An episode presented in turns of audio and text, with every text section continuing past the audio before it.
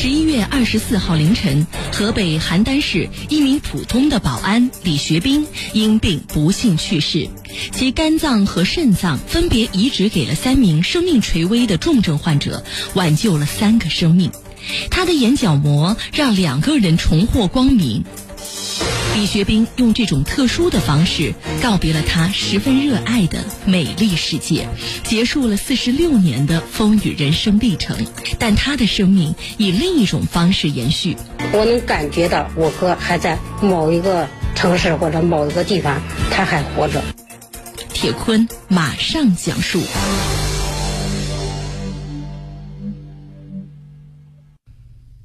李学兵。一九七一年出生在河北邯郸官陶县路桥乡张关寨村一个并不富裕的家庭。在村民的眼中，李学兵憨厚老实，乐于助人。比如街坊邻居有点什么困难，他都会积极的帮助。还在上学的女儿，他还记得，父亲的为人大度宽容。以前在家里开小饭店的时候，经常会遇到客人喝多了会把盘子碗儿给打破，但是父亲从来没有要求他们来赔偿，总是教导女儿一定要学会宽容。近几年孩子逐渐的长大了，上学的费用也增多了，李学兵的父亲又因为脑血栓住院，并且长期吃药，落下了半身不遂的后遗症。生活压力大了，这仅靠小饭店也难以维持正常的生活开支了。于是，李学兵和妻子先后到北京、邯郸等地来打工养家糊口。李学兵他在邯郸一个小区里当保安，妻子则在北京打工，夫妻两个省吃俭用，这一干就是八年。但是，天有不测风云。那是在今年三月十二号。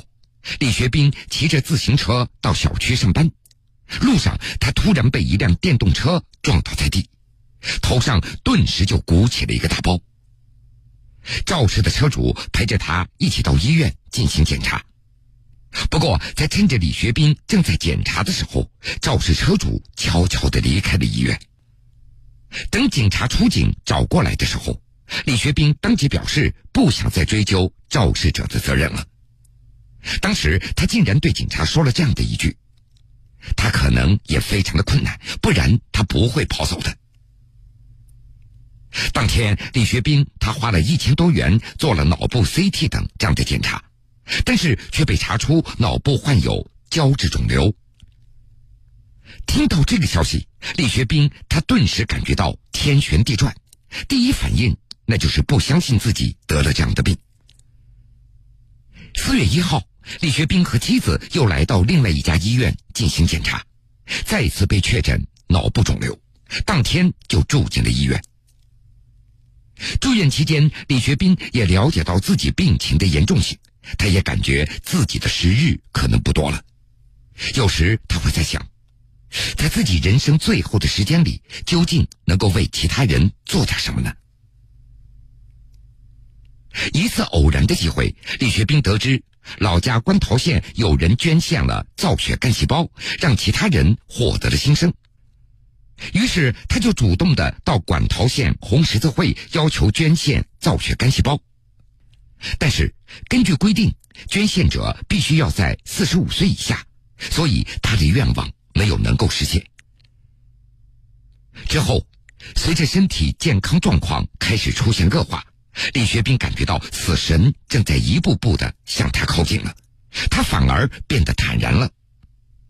他鼓足勇气，瞒着妻子，再次来到管陶县红十字会，填写了中国人体器官捐献志愿登记表，决定捐献出自己的器官。但是捐献那需要家人的配合，必须要经过妻子签字确认。刚开始，李学兵他并没有对妻子说。但是随着病情加重，他出现了昏迷。这个时候，他才开始将捐献器官的事情向妻子说明了。但是说一次，妻子那是哭一次。按照当地农村的风俗，遗体完整那是对亲人最大的尊重。所以，无论李学兵怎么样劝说，妻子就是不同意。在进入十一月份以后。李学兵的病情突然加重了，有时清醒，有时昏迷，生命进入了倒计时。他随即转院到了河北省第三医院进行抢救。在这期间，每次醒过来，李学兵都会念叨着要捐献器官。妻子看到丈夫坚决执着的态度和哀求的眼神，她的思想也出现了松动。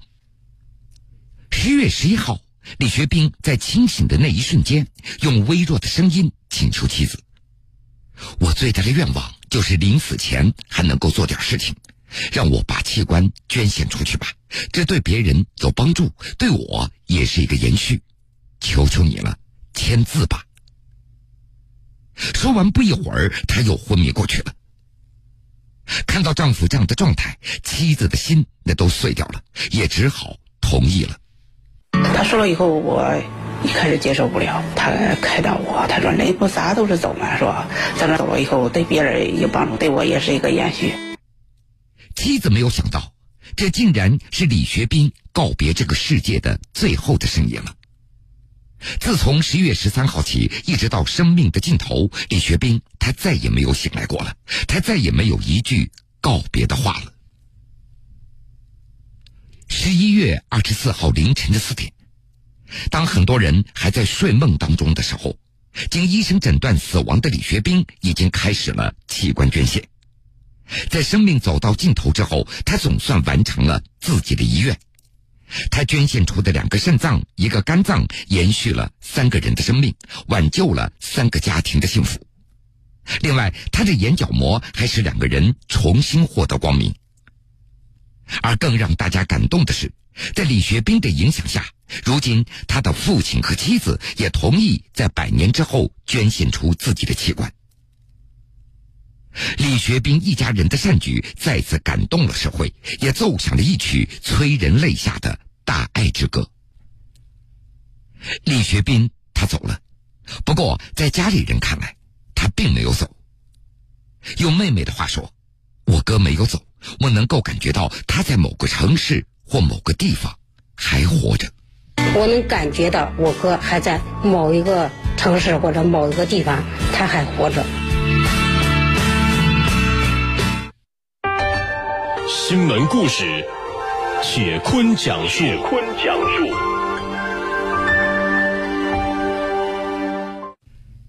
有着大爱之心的保安哥李学斌，他努力说服妻子，在自己临终之前捐献出自己的器官，让五人重获新生。而下面这位男子却强忍着丧父的悲痛，捐献出自己的骨髓，为素不相识的十三岁男孩延续生的希望。常年在广西北海做生意的四十四岁吉林人李培婷，他从二零零零年就开始献血了，十七年来，他几乎每年都要献血两次。二零一二年七月，李培婷在北海市申请志愿，并且采样加入了中国造血干细胞捐献者资料库。今年十月二十七号。中华骨髓库向中国造血干细胞捐献者资料库广西管理中心发出一个通知，说有一个紧急的案例：河北一名十三岁白血病小患者和李培婷配型初步相符，要求相关人员动员李培婷来南宁做进一步的高分辨采样和体检。接到通知以后，北海市红十字会的工作人员马上联系到李培婷。在得知情况以后，李培婷二话没说，当即就同意捐献。十月三十号，李培婷如约的从北海赶赴南宁，前往医院进行体检和高分辨采样。就在十月三十一号凌晨四点多，李培婷突然接到老家的来电，说七十多岁的老父亲突发疾病，不幸去世。这个消息也令他沉浸在丧父的极度的悲痛之中。十一月一号，广西管理中心通知李培婷体检合格，采集计划那是十一月二十二号住院，二十三号到二十六号注射动员剂，二十七号正式采集造血干细胞。而此时，李培婷已经返回老家为父亲料理后事了。但是他却没有中断捐献，再次动身前往了广西。